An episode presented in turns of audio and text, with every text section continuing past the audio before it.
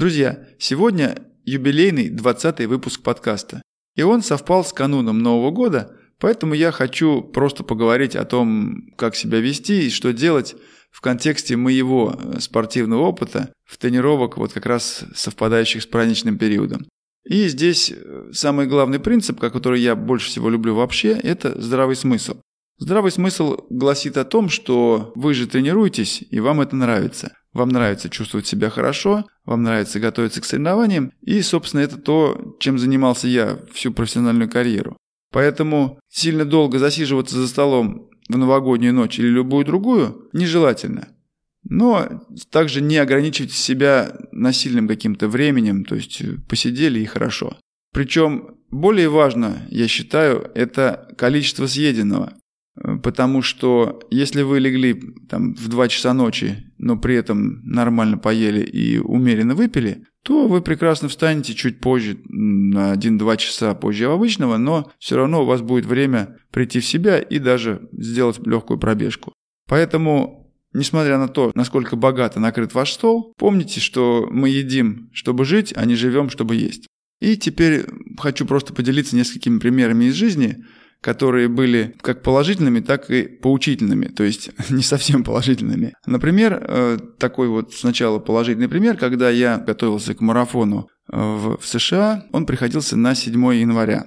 За неделю до любого марафона я делал так называемую предстартовую выжигающую тренировку, представлял на себя длительный бег 2 часа, и потом следовало 3 дня питания с ограничением углеводов. Соответственно, бег двухчасовой приходился на 1 января, и я, несмотря на то, что встречал Новый год в компании заблаговременно, просил хозяйку помещения, где можно будет э, уединиться пораньше и лечь спать, вот, что я и сделал, по-моему, было около часа ночи или час тридцать.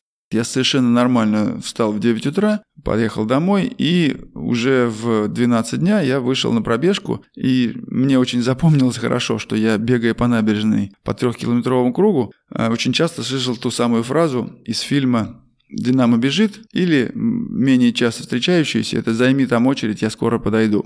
Но я бежал, э, был такой легкий морозец, немного скользко, но я бежал и мысленно про себя повторял фразу о том, что я вот через три дня буду в теплой Флориде, а еще через 7 буду бежать на международном марафоне, бороться за победу, которую я одержал годом ранее. А вот другой пример, не связанный, правда, с Новым годом, но праздник, тем не менее, был достаточно существенный, даже более, может быть, чем Новый год. Это совпало с окончанием мною медицинского университета, и мы вот с друзьями, однокурсниками это очень обширно отмечали, а в том числе в моем новом доме. Я за месяц до этого купил небольшой дом, где был, собственно, свой участок, была возможность развести шашлык, и стопить баню. Поэтому, представьте, молодые люди 24-25 лет, многие из которых разъезжаются, поэтому мы, ну, я думаю, недели две мы там собирались. Конечно, не каждый день, а, может быть, через день, через два. Поверьте, это было, это июнь, это лето, можно сидеть долго на улице. И я практически каждый, каждый эпизод такого э, собрания застолья нормально себя чувствовал в понимании того, что вот когда надо остановиться, принятие алкоголя. И утром вставал и выходил на пробежку, чтобы освежить голову. И вот здесь я хочу остановиться отдельно, потому что вроде как я выходил на пробежку с легким таким шумом в голове, а прибегал уже через там 40-50 минут совершенно свеженьким, принимал душ. И это то, что удивляло моих однокурсников, но это то, что я не рекомендую как раз делать. Потому что даже если проснулся человек э, уже без алкогольного опьянения, все равно э, организм наполнен продуктами вот этого вот биохимического шторма. Это не совсем хорошо еще раз его нагружать даже легкой пробежкой потому что печень работает интенсивно, она очень нагружена, и э, в этом плане лучше просто попить побольше воды и прогуляться. Потому что в этом случае кровообращение не настолько интенсифицируется, чтобы и сердце нагрузить, и, и печень. Поэтому 1 января, конечно, распространено а, вот этот забег желаний, когда люди выходят группой, 2 километра пробегают, и это вполне возможно. Но э, вот бегать какую-то тренировку запланированную можно только в том случае, если 31 декабря был для вас днем привычный к обычному. Тогда, пожалуйста, тогда это вот как в случае с моим э, длительным двухчасовым бегом за неделю до э, марафона.